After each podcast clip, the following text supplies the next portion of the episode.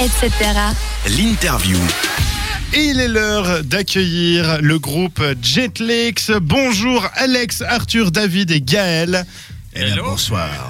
C'est un plaisir de vous retrouver dans notre studio et on espère que vous allez bien, que vous n'êtes pas trop fatigués par cette journée parce que vous avez couru un peu dans tous les sens afin de venir nous présenter euh, votre premier album. Alors, on est très content d'avoir couru dans tous les sens, si tu veux savoir. Donc c'est c'est plutôt une fatigue positive. Très bien. Et quel Et- honneur de finir chez toi. Ah, bah ça, ça me fait vraiment plaisir. En tout cas, c'est un honneur pour moi de recevoir ceux qui arrivent à se surnommer les monstres du Léman à la place des monstres du Loch Ness. Donc, euh, Jetlix, vous, euh, ça fait un petit moment que vous tournez à, gauche, à droite, avec déjà un premier EP qui s'appelait euh, Projections.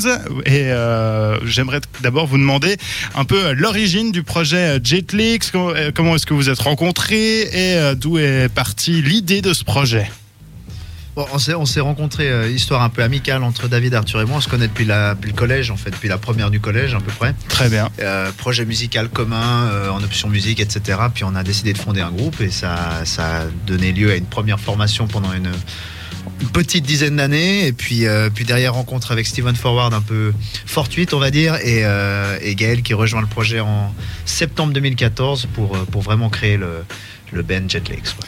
Donc, euh, Steven Forward, est-ce qu'on peut rapidement rappeler qui c'est pour ceux qui ne sont pas des, des grands connaisseurs de musique? C'est vrai, en plus, il est, c'est pas quelqu'un qui a, qui a voulu énormément se mettre en avant en termes de médias et de, mais, euh, mais c'est un, c'est un, un espèce de monument dans le, dans le monde de l'ingénierie sonore et, euh, et de production d'albums. Il a travaillé notamment avec euh, McCartney, avec euh, Ray Charles, avec Depeche Mode, avec Stevie Wonder.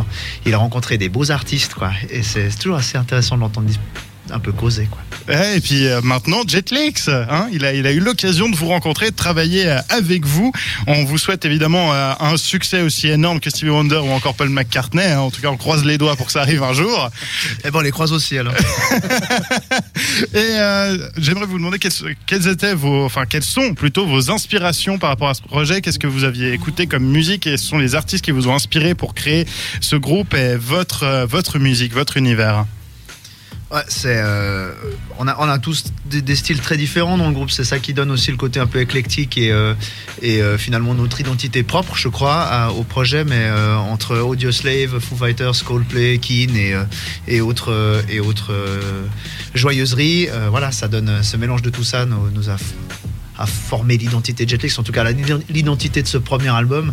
On verra où est-ce que la suite nous emmène. Et donc euh, l'actualité, c'est donc un tout premier album et j'imagine que, que vous êtes fiers de pouvoir enfin le sortir en, et si vous deviez juste le décrire en quelques mots avant qu'on plonge directement euh, dedans d'ici quelques instants, euh, qu'est-ce que vous diriez à son propos? Alors qu'il n'est même pas sorti, allez-y, vendez-le nous Eh ben, moi j'ai deux mots éponymes, éclectiques. Allez encore, euh, allez coloré, léché. tu veux encore plein de mots? Non, ça, ça va aller, mais je vous propose qu'avant de parler précisément de cet album et euh, de ce qu'il contient en termes de pistes musicales, on va écouter euh, Thunderstorm. C'est euh, l'un des premiers singles justement de, de cet album, si je ne me trompe pas. Ouais, c'est c'est le premier. On fait le, on tourne le clip au début du mois de juin. Il va sortir mi-juin. Et euh, voilà, c'est le premier qu'on qu'on espère qu'il va rentrer un peu partout.